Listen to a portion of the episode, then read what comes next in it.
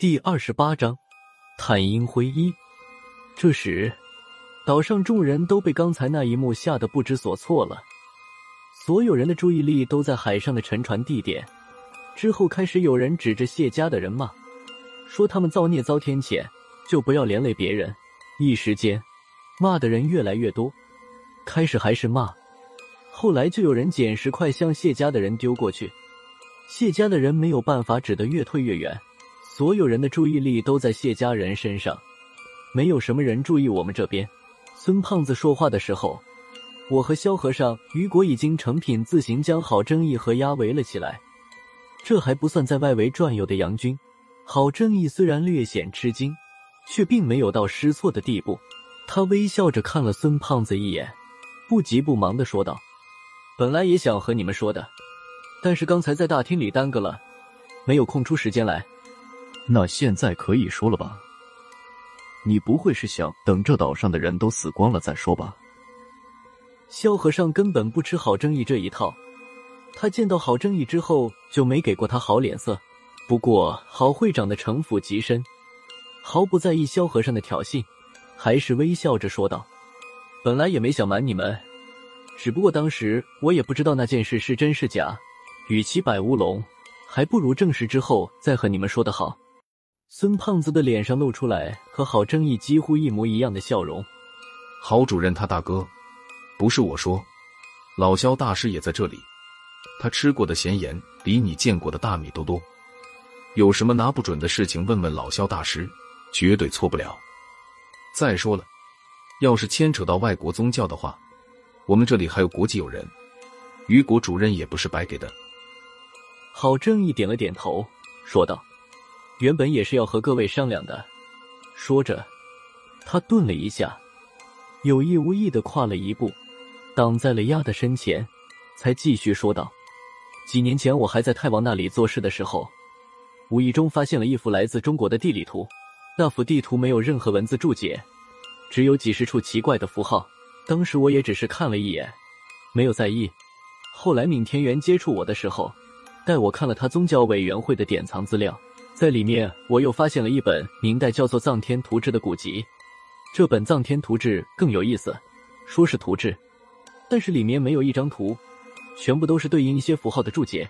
当时闵会长正盛情邀请我加入宗教委员会，鬼使神差，他就将那本《藏天图志》送我当了礼物。我回到泰国，无意中想起来之前见过的那幅地理图，找出来一对照。果然，地理图上所有的符号在藏天图志上都能找到出处。这本藏天图志就是那幅地理图的文字注解版。根据藏天图志的解释，那幅地理图上描绘了中国境内三十三个阴穴的地址。我加入宗教委员会之后，亲自走了一遍这三十三个阴穴的地址。虽然大部分的阴穴已经被你们民调局发现封存了，但还是有几处漏网之鱼。而其中的一处阴穴就在这个小岛上。不过，我踏上这座小岛之后，第一感觉就是《藏天图志》和地理图上的注解出了误差。这座小岛上没有一点阴穴特有的那种阴气，夹杂着死气弥漫在空气中的气息。而且，这座小岛上的五行格局竟然是阳盛阴衰，完全找不到阴穴中阴极盛的特性。本来我已经想放弃了。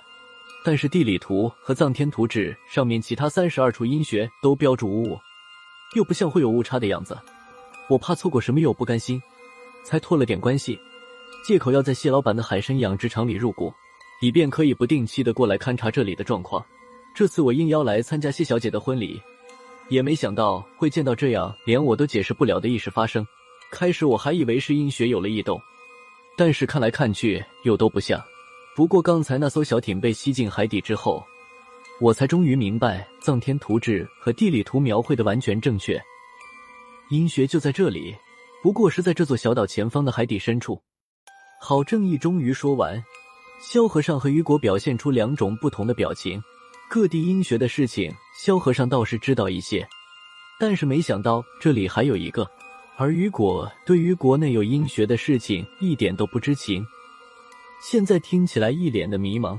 对于类似这样的事件。高局长对于国主任绝对是守口如瓶。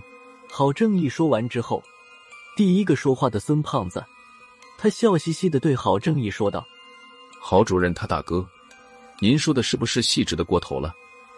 不是我说，这么半天了，您身后的那位小动作做完了吗？”郝正义在说话的时候，他身后的鸭手里不知捏碎了什么东西，随后轻轻的摊开手掌，任由已经被他捏成的粉末随风吹走。我们发现的时候，这些粉末已经满天乱飞了。雨果在地上胡撸了一把，放在手心里研究起来。这种粉末已经看不出来原来是什么外形。他又放在鼻子下面闻了闻，也没有闻出来什么味道。等他差不多要放弃的时候，萧和尚已经看明白了那是什么东西。我说：“雨果，扔了吧，那是骨灰。”哦，见鬼！怎么还会有这种鬼东西？你们这是对死者不敬，这是亵渎死者！仁慈的上帝，请你原谅无知世人犯下的罪孽吧。雨果好像也不会骂人，翻来覆去也就这么几句。郝正义微笑不语。丫想说话也说不出来，没想到最后还是萧和尚替郝正义他们解释道：“这也不算是亵渎死者，这种骨灰不是人的，是猫头鹰的，也叫夜枭。他死后经过特殊处理，才制成这样的骨灰的，在我们这里叫做探阴灰。